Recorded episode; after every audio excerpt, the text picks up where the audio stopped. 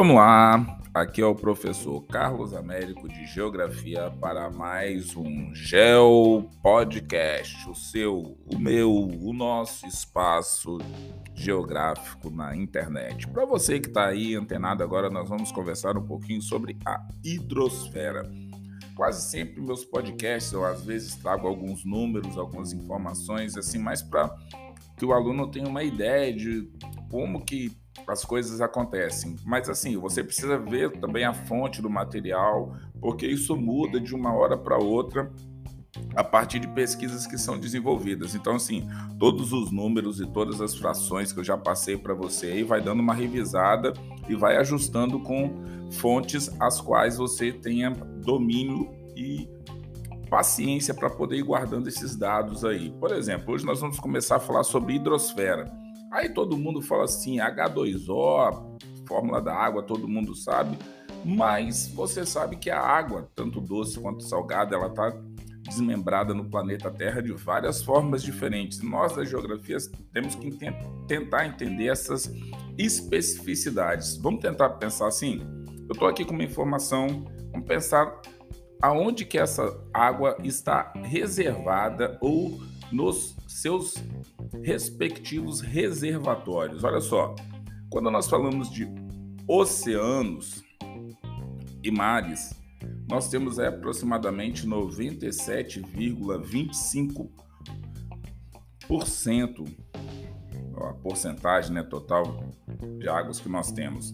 Depois nós temos as calotas polares e as geleiras, 2,05% de águas subterrâneas profundas 0,38 de águas subterrâneas rasas que são aí com menos de 750 metros 0,30 e as águas subterrâneas profundas aí são com mais de 750 metros de profundidade até 4 mil metros de profundidade. Se você pensar em lagos 0,01 Umidade do solo 0,005. Na atmosfera 0,001%. Rios 0,0001%. Na biosfera 0,00004%. Então, olha só, nós temos água na biosfera, nos rios, na atmosfera, na umidade do solo, lagos, águas subterrâneas rasas, águas subterrâneas profundas, nas calotas polares e nas geleiras, nos oceanos, nos mares. E olha só, nisso daí já deu para você ter uma ideia de como que é complexo, por exemplo, estudar a água do ponto de vista da geografia, porque você pode utilizar água nas atividades econômicas, como agricultura, indústria, você usa na cidade, você usa no meio rural, você usa em lugares que tem água com abundância, você usa em outros lugares que a água não é tão abundante assim. E como que você vai estudar isso daí do ponto de vista de entender que a geografia ela entra como uma disciplina para que você entenda que essas diferenças, essas especificidades entre água doce, salgada, sólida, líquida, gasosa e das várias utilizações que ela tem no dia a dia são extremamente importantes para que você é, consiga é, ter uma noção muito é, precisa do que nós seres humanos precisamos e da necessidade de se preservar. É, alguns podem pensar o seguinte: ah, as pessoas querem preservar a água doce no planeta Terra, então não tem problema detonar com a água salgada. Muito pelo contrário, é, a água doce que nós temos hoje no planeta é proveniente da água salgada e vice-versa, uma depende da outra. Existe necessidade de equilíbrio entre essas partes. Então é importante, por exemplo, se nós tivermos aí uma perda considerável da água salgada nos mares e oceanos, Será que isso vai afetar a quantidade de água doce que nós temos no planeta? Se nós afetarmos demais a água doce que tem no nosso planeta, nós diminuirmos muito os reservatórios de água doce é, no planeta Terra, isso daí vai ter um impacto e um reflexo na porcentagem de água salgada, afetando diversos ecossistemas diferentes. Então, essa é a importância de se pensar, é, dar um volume de cada um, porque alguma pessoa pode pensar também assim, ah, para que, que ficar dando assim esses volumes de água no planeta Terra tão precisos e esses números eles mudam a todo instante ou pelo menos é, tem a possibilidade de sendo alterado dependendo das atividades econômicas, do período do ano, uma série de situações. Então, como que nós seres humanos é, poderíamos de repente pensar, já que nós temos o nosso tempo histórico, que é uma vibe completamente nossa, e o planeta Terra vive em outra escala, vive no tempo geológico.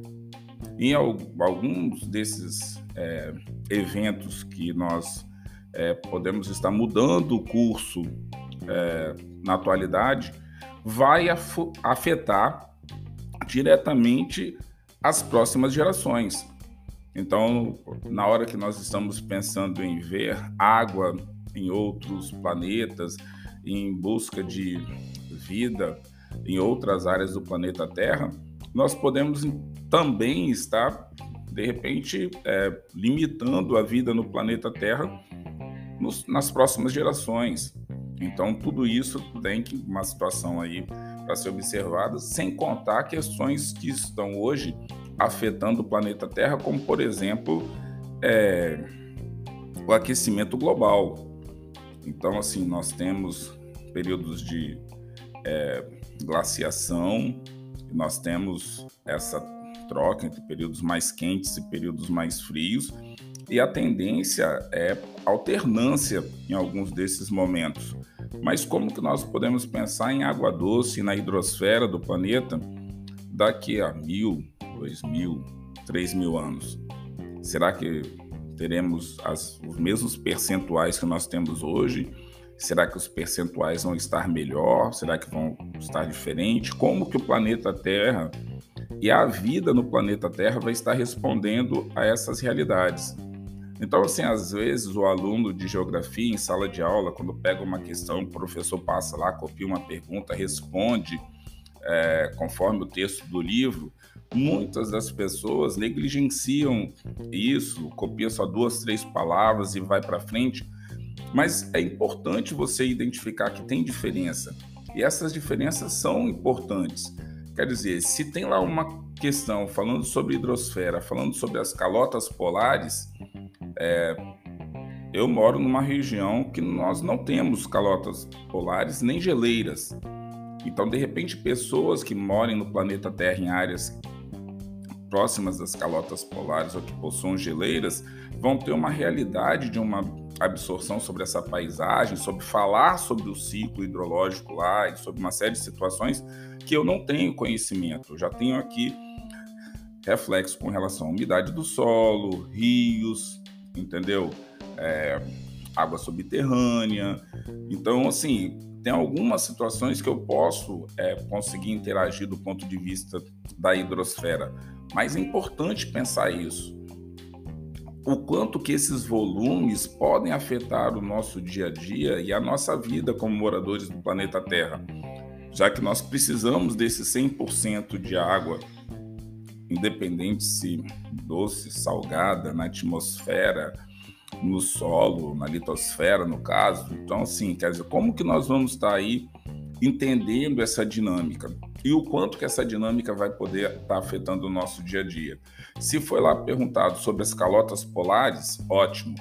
E de repente, um país é, multifacetado como o Brasil que tem vários ecossistemas, como por exemplo a floresta amazônica, o Pantanal, é, a mata de araucária, que são três é, formas de cobertura vegetal diferente e que também precisam de água e têm dinâmicas de água completamente diferentes, tanto na atmosfera quanto na própria superfície no subsolo.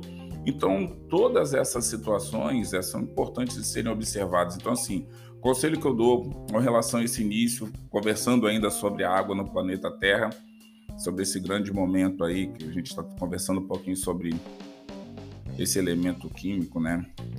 Elemento químico, não, junção de elementos químicos, né? H2O, é, duas moléculas de hidrogênio e uma de oxigênio, e o quanto que ela é importante para o nosso planeta. Nós não podemos é, negligenciar os outros elementos químicos que são importantíssimos, né? E que também são é, fundamentais para a vida no planeta Terra. Mas o quanto que a água ela entra em vários espaços e, e pode ser até mesmo não só a presença da água, mas também a ausência da água. Então, tanto em, em ambientes é, muito quentes, como também muito secos e muito frios, que tem a presença da água, mas a presença da água no estado sólido, e que você também não tem como você retirar água de uma hora para outra. Então você também tem toda um, um, uma situação de que cada pergunta que é feita para você num livro, numa apostila, num vídeo, tal, ele tá te colocando uma, uma, uma observação diferente sobre esse elemento químico. Então, assim, nunca negligencie situações como qual zona térmica do planeta está, se está próximo é, de uma área que tem cobertura vegetal, sem cobertura vegetal, como é que é a questão dos, dos elementos que compõem essa paisagem, esse espaço geográfico. Então, aí você traz também a questão das categorias geográficas para analisar essa parte. Então, assim, isso é importante. Então, eu vou fechar meu podcast lembrando para vocês o seguinte: estudem com um pouco mais de afinco essa questão das águas. É importantíssimo você ter a hidrosfera na mão, tá certo, galera? Espero que vocês tenham gostado desse Geo Podcast e a gente vai seguindo aí com esse trilha do conhecimento geográfico aí, tá bom? Tá certo, galera. Deixa eu indo para o meu próximo Geo Podcast. Um abração e até a próxima.